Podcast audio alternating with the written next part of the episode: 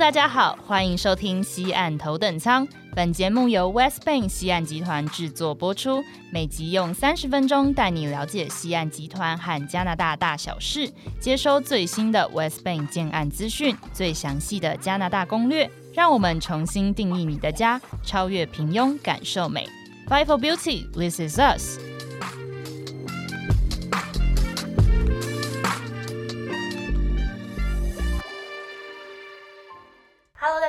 好，欢迎收听西岸头等舱，Welcome on board，我是主持人 Michelle，我是 Esther。哎，最近我在查一些资料，查什么资料？就是我想说，加拿大既然是一个移民大国，移民过去生活好像相对其他国家应该是容易很多的话，那我究竟是要怎么移民过去啊？啊，我知道你最近都在看这些资讯，那为了要帮你解答这些疑惑呢，我今天特别邀请了一位加拿大在地的声音来帮你解惑。哦，那让我们欢迎温哥华的布洛克 Viva La Vida Iris 的海外生活的 Iris。嗨，大家好，我现在住在温哥华，然后目前呢有一个不会讲中文的老公，虽然讲目前，但是希望长久啦。平常闲暇的时间就是在写我的那个部落格，就是刚刚说的，就是 Iris 在国外的海外生活，那就是分享一些加拿大的各种的资讯啊什么，就期待大家去看一下。我们今天就非常荣幸可以邀请到 Iris 到我们的节。目上来嘛，那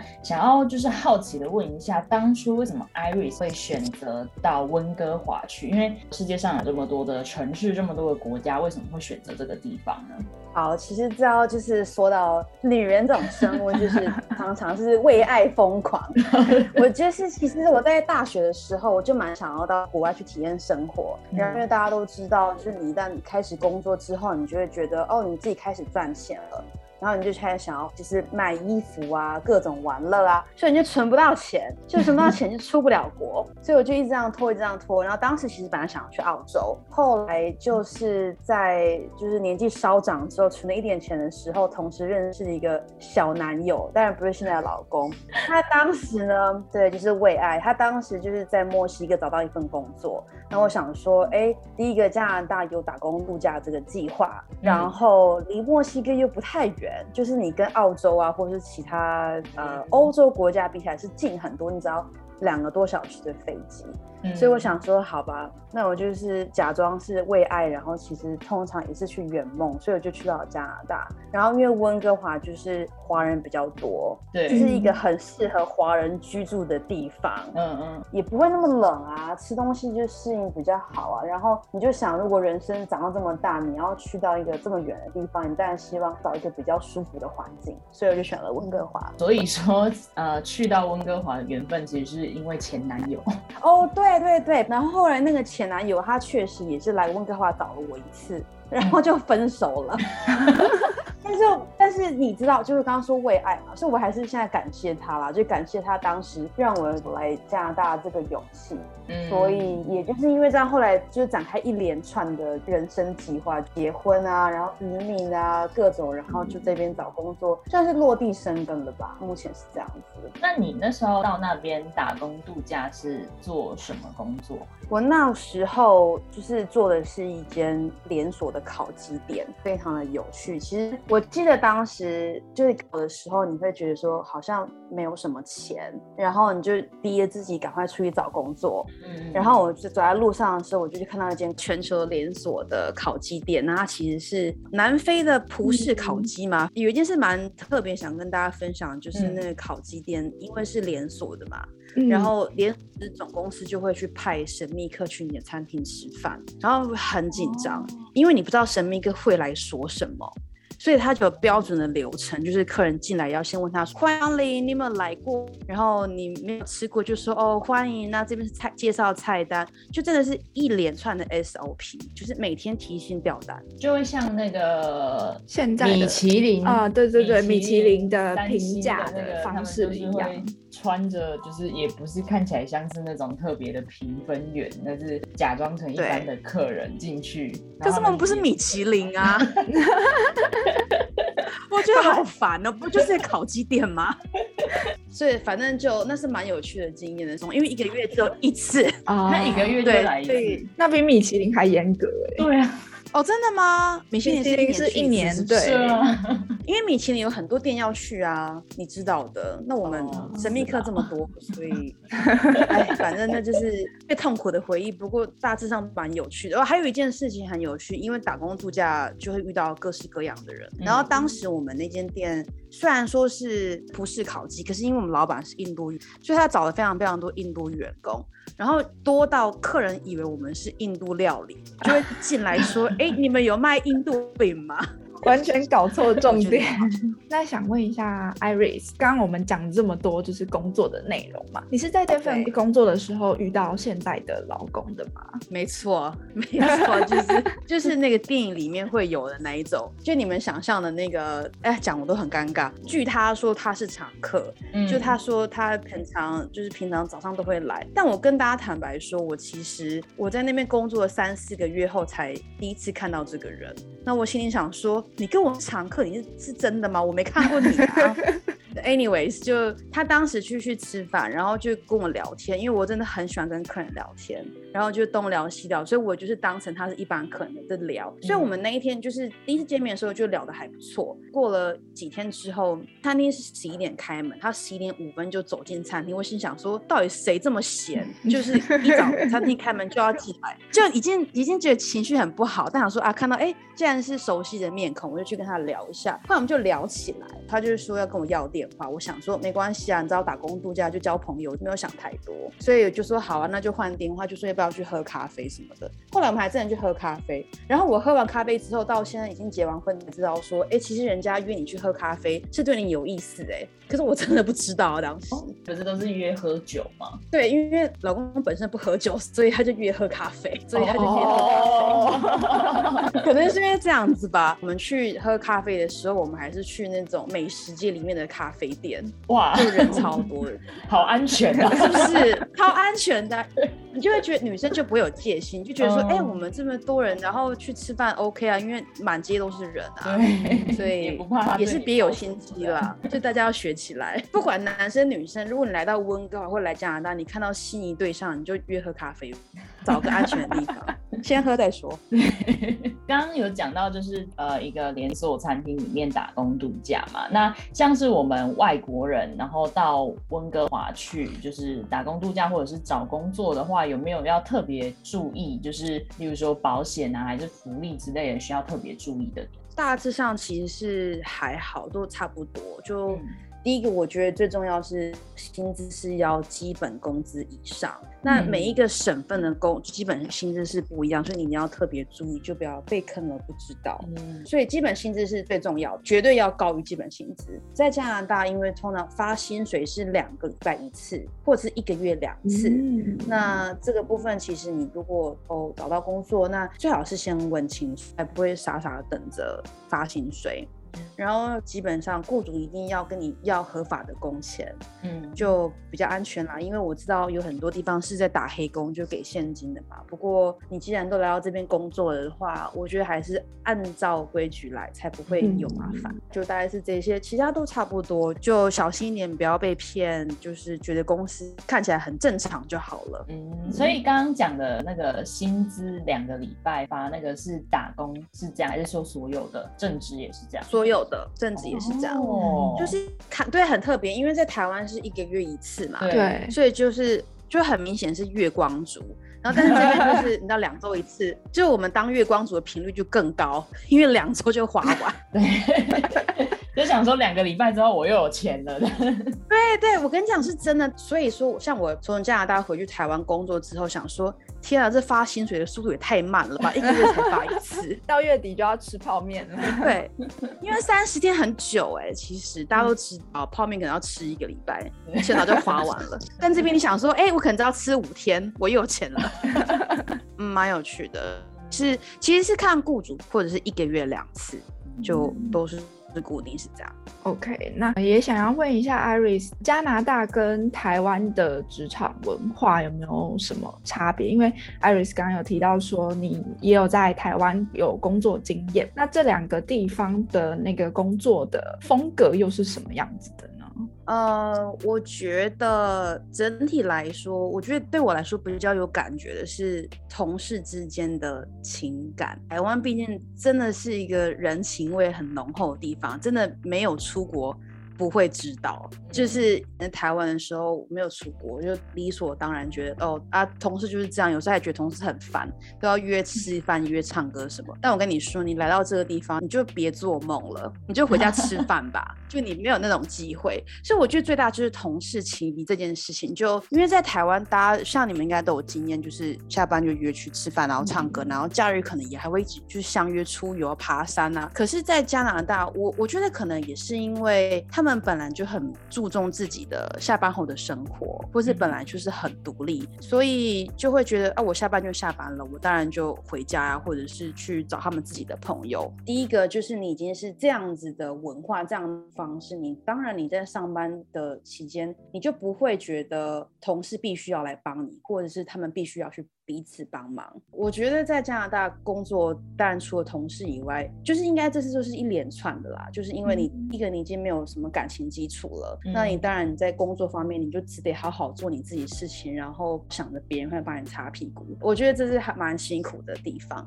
可是呢，就是也不能说这边就不好，这边我觉得好处就是。不用加班。我以前在台湾上班的时候，也也没有常需要加班，但是你就是你准时下班这件事情，就对天方夜谭，你你别想了。可是现在到这边，就是因为刚刚不是讲说什么两周发一次薪水嘛？因为其实他们是用时很多是用时薪在计算，所以你时间到了，我当然就让你走啊。很多工作都是以时薪来计算，所以当然如果你时间你多留下来，他们就要多付，因为不想多付你钱，所以就不用加班。所以正职也有好有坏，有用时薪赚钱的这种方式。有有，其实是要看产业吧。我在想，我我是不太确定，可是我知道我有一些正职的朋友，像他们，比如说服务业好了，他也是正职啊，可是他还是以排班的方式，然后他还是给你一个礼拜做几个小时，给你多少钱？那像是就是一般来说，中午吃饭的时候，同事之间不会。互相约一下吃饭啊，什么的不会。我跟你说，能跑越远越好。我当时其实我在台湾本来就是有偶尔会耍孤僻，我觉得说我每天看到你，我已经觉得很腻了。你吃饭就放过我吧。但是现在来这边，你想跟同事吃饭，真的就是做梦。就我们都会希望说中午的时间，然后可以自己在一个不被打扰的空间，然后默默的吃饭。可是呢，就我现在的办公室并没有那样的空间。所以你就会坐在位置上吃，别人会觉得你是在工作的状态，很很讨厌。所以你就会有希望是，就是你要么约朋友出去吃饭，或者是给我一个独立的空间。但基本上每次，就不会跟同事出去吃饭，是负担。然后。我记得某之前某一份工作，就是不是吃饭这件事情，但那时候就是我们要准时下班嘛，然后我们有三四个人要一起去搭捷运，不是一起去搭，我们就刚好同路，因为它就一条路。然后呢，我们故意错开，明明就五点都准时都下班了，明明都已经一起踏入办公室门了，然后我还会讲哦，我要去什么什么地方拿个东西，然后就故意比他们晚一点到。对，我跟你说，那个只有三步的路程，你都不想再跟同事一起走去捷运站，觉得觉得听起来是不是很冷漠？对，完全不熟到爆。对，不会啊，上班都还是很热情啊，都会讲，都很亲密啊。可是下班之后，你就觉得说，好了，今天演戏演够了，你就不要再烦我了。所以在工作好工作，就是那个面具要戴好，这样子，戴好戴满。那所以说，如果是在呃加拿大工作的话，其实职场上就是不会有什么主管带你这件事情。对，哎，其实没有。我想想，我觉得没有。哎，我当时去接某一份工作的时候，他们就叫我去看一个前人留下来的的手册。然后通常，因为我在台湾，我们不是都会做交接，然后都抄十几页、几百页的时候要怎么怎么做。然后当时我就我就以为是这样，结果我去打开那个手册那个 Word 档，它就做一页而已。它就一页内哦哦，网络找得到，然后就贴给你那个网络上面的一个就是手手册啊，我就对啊，所以没有就，所以我刚刚才说你到这边你就是要非常独立。如果你的同事、你的主管会帮你，然后带你的话，那非常好，恭喜你。但如果没有的话，你就是对没有是正常。那像刚刚就分享了一些就是打工度假或者是工作职场上面的一些有趣的事情嘛。那接下来我们就想说要进入一个就是很严肃但是又很重要的问题，就是假设呃假设我今天是国际学生或者是我今天是加拿大人的话，我想要在加拿大当地去开户，我究竟应该要准备一些什么东西？那就是因为这个环节乍听之下好像会。想说，哎，那我们就是你在抄笔记，然后我们一直啪啪的告诉你说，哎，今天要今天要带什么，要带什么，所以我们想说用一个情况模拟的方式，对，来让大家就是更有印象。对，所以就是请 Iris 先假扮一下我们的银行行员的部分，这样。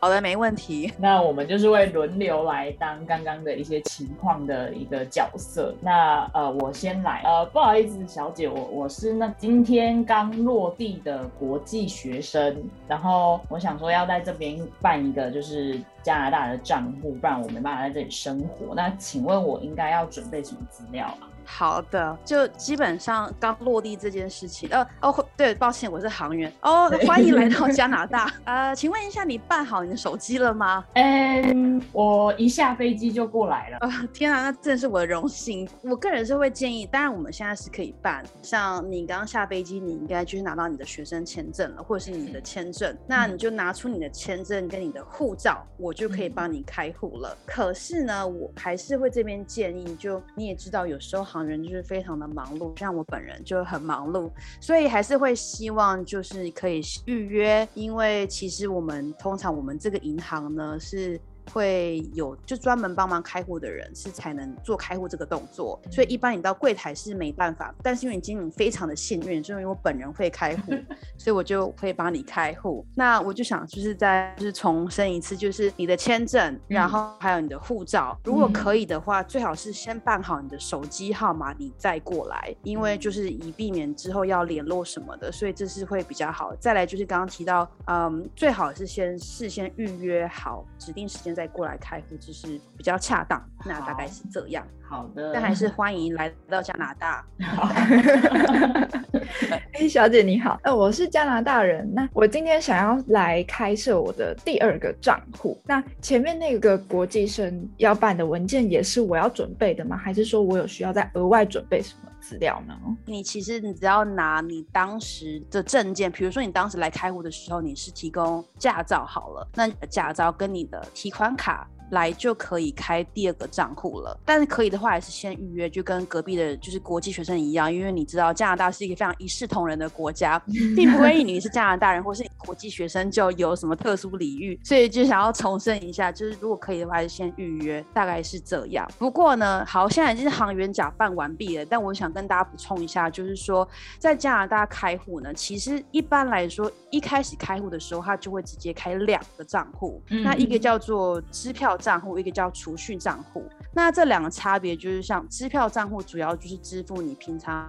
去的时候拿的那个卡直接刷卡，就是消费啊，就是缴账单啊、吃饭啊、唱歌啊各种的。嗯嗯。然后储蓄账户基本上就是拿来储蓄，很像台湾活储账户的概念。所以其实通常你一开户就是会有两个，所以也不太会需要说还要排除跟你有其他开什么东西。那所以它两个账户就会有两张卡吗？还是一张卡？所以它这边就是跟他们不太一样，就是它这个卡片有点像是。你那个卡号跟你的账户号码是不一样的。就像是台湾的 Visa 金融卡的感觉，然后它主要就是让你可以连接你的网络银行，然后你只要连接网络银行，你就可以看到你所有的账户。但刚刚说了，因为是支票账户才是主要平常使用的账户，所以这个金融卡它会直接是绑定你的支票账户的账号，所以你用这张卡消费的时候都是从支票账户去扣账，是这样。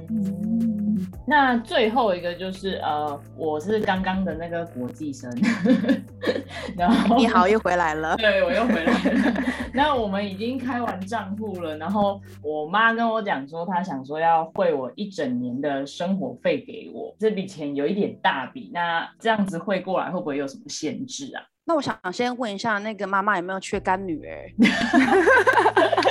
我可能也需要那一笔钱。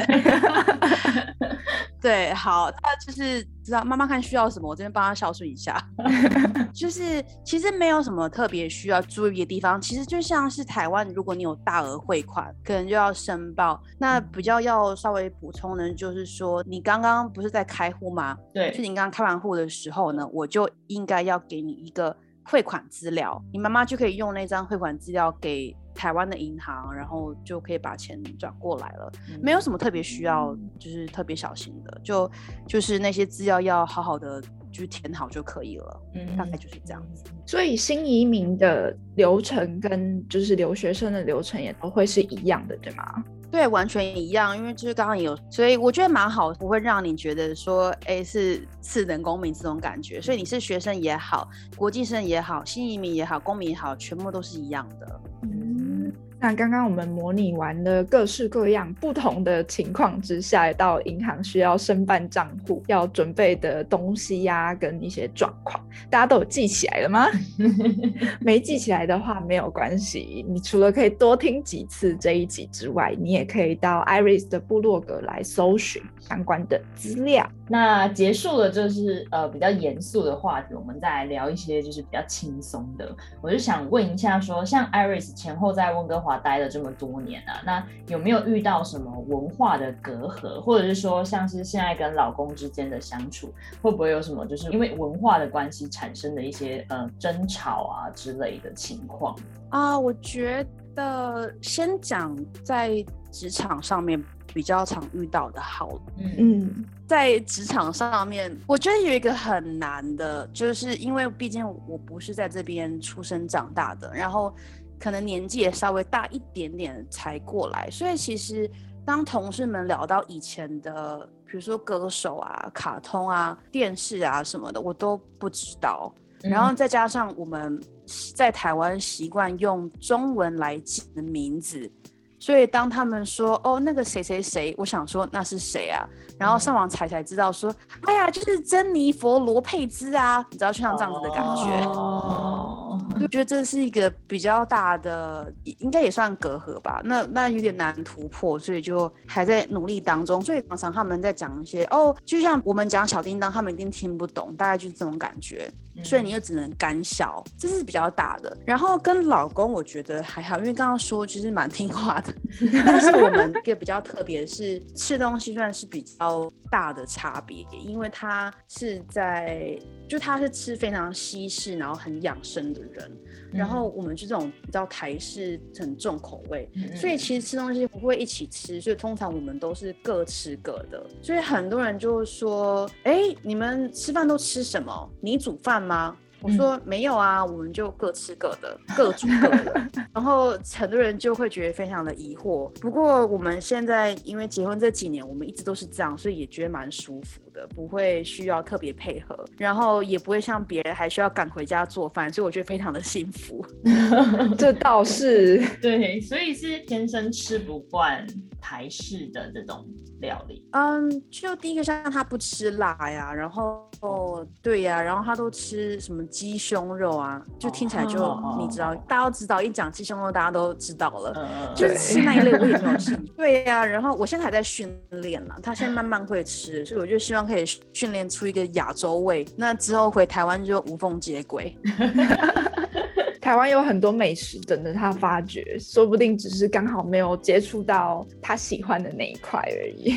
对，我记得也刚好像刚结婚还是结婚前的时候，我们有回台湾一趟。然后大家不是都很喜欢看外国人挑臭豆腐吗？然后我们那时候我就就是还在算是热恋期吧，然后我就说，哎，我很想去吃这间臭豆腐，非常好吃。然后我也没有多想，所以我们那天他就陪着我进去。你大家都知道，我们台湾的这种小吃店都是看起来不是那种很高级的餐厅嘛。然后我们就，然后我就说，哎，老板。来一碗那个，就是来一份臭豆腐，什么猪油拌面，大概就这样。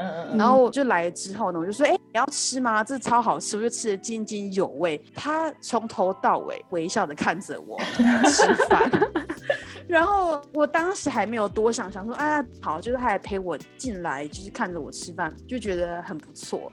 后来就比较熟了。然后有一次我们又经过那间臭豆腐店，他就说，天哪！刚刚是有垃圾车经过吗？然后我就我就说，请你不要侮辱我们的 就是臭豆腐，好吗？可是他真的觉得很臭，他真的觉得臭到爆，因为我吃完之后，就是即使每天都有刷牙，就三天都还有那个味道。然后睡觉的时候，他就说：“你那个臭豆腐味还没走哎。”很夸张，所以那个时候就是真的是热恋期，就是对对，现在可能就这样，爱可以包容一切。哦，您说的太棒了，爱是伟大的。那刚好我们提到了爱是伟大的这件事情嘛，Iris 现在是跟老公一起住在温哥华，那就会有居留相关的问题。想要问 Iris 说，就是在申请公民这一方面，我们会遇到什么样子的状况，或者说要注意一些什么事情呢？啊，就是公民这件事情，就是你基本上你只要让大家说，以前都会说移民间，就是你可能要在一个固定的时间内住满一定的天数，嗯基本上你就可以申请了。然后你要去考英文啊，或是法文啊，因为法文跟英文都是加拿大的官方语，嗯对，所以你只要可以提出其中一个语言证明就好，然后还有你有定期的报税这些就可以了，所以没有太困难。那因为其实是这样，就是。来到加拿大这个地方，其实你当然是会先申请枫叶卡，就是你要先成为永久居民之后呢，进行到申请公民这个关卡。所以怎么样来？你是永久居民了的话，你只要刚刚讲的，就是你有住到一定的时间，然后你的语言成绩有拿到一定的门槛，然后有报税，基本上你就可以申请公民，所以没有太困难。那像是拿枫叶卡的话，是就有分很多种形式，是这样吗？对，像是我这个是比较 没有鼓励的，但是比较容易的，就是一亲移民，就你找个老公或者找个老婆，或者是不一定老公老婆，你知道的，谈个恋爱结个婚的话，其实你基本上就可以拿到 就是永久居民了。对，这是最简单的方式。嗯，然后当然有很多复杂，比如说像是念书啊，或者是工作啊、技术啊、投资等等，那就。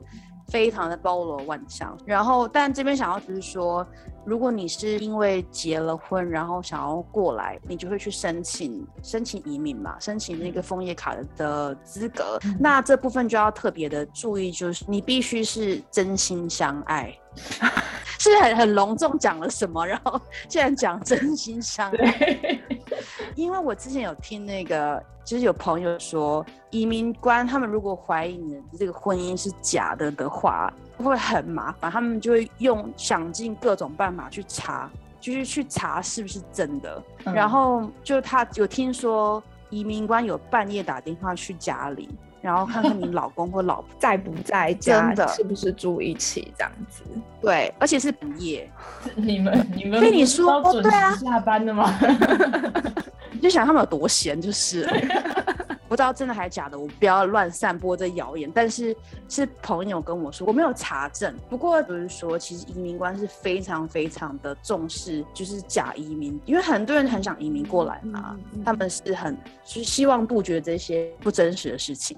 对。但我好奇一件事情，就是既然说他的条件是真心相爱，可是要怎么证明你们两个是真心相爱的？哎，你说，其实这问题问的很好，但也没有那么难啦。就 移民局他们就有一个他们的审核条件，就是说你要提供照片，然后大概二十张，那那些照片可能就是要你跟你的另一半一起出去，或者是彼此的家人一起见面啊，或者是结婚的照片啊，啊就是。最好都是有其他的朋友在，最好也都不要重复。你怎么办？今天都我跟你，然后还有那个那个路人甲。就是二十张都我们三个，这样太假了，所以你一定要懂，就是各式各样人种在那个照片里面，因为是通常结婚就是会住在一起嘛，你就要提供，比如说水电费账单啊，是不是一样的地址啊？就是越多越好，你只要能证明第一个你们住在一起，第二个是你们是真心相爱，就是说那些应该大概就可以，然后可能还会写一下，就是你们是怎么样认识的，啊，就会问一些问题，所以你就是要如实的回答。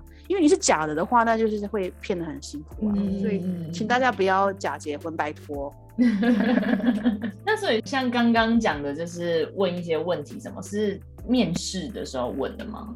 没有，是申请的时候，就是你要填申请书，就一份厚厚的申请书，然后上面把所有他们问的问题全部都填完，然后寄回去。哦。就会有人去审核。通常面试已经是最后一关了，就是面试其实只是因为基本上你就已经是永久居民，然后让你去那一天正式的，就说啊你有没有犯罪啊，犯罪记录啊，真的就是一很基本的问题，不太会问到你们俩之间的关系，因为你的基本上你的申请已经是已经是决定好了了。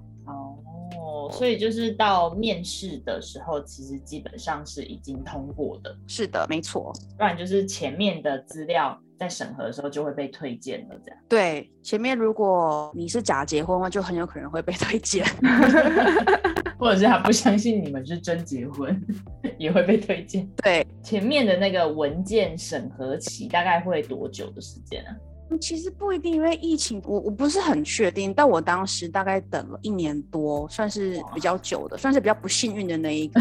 可能他在怀疑我假结婚吧？那你有半夜接到电话吗？就是没有啊，是我刚刚才说的谣言呐，真是可惜啊，因为我没有家用电。能是因为这样的关系，其实也是正常了，也不是审的比较快就也比较好，但通常是一年左右，通常开始审核到拿到大概是一年，平均是这样子，所以我就只能说，如果你是真心相爱的话，你就好好的过日子，然后该你的就是你的，大概就是这样，时间会过比较快。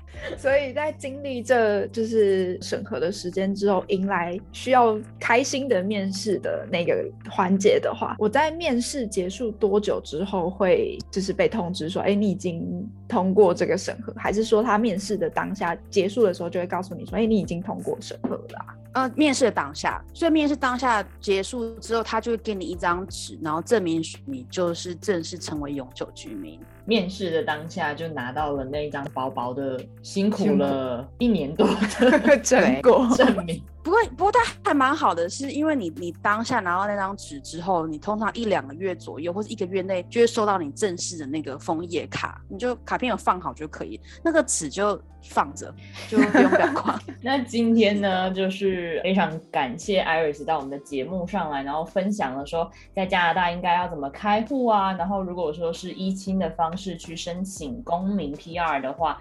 究竟是要准备哪些东西？那我觉得我们听完之后，真的是可以直接飞去加拿大操作，就是找一个老公，直接假结婚吗？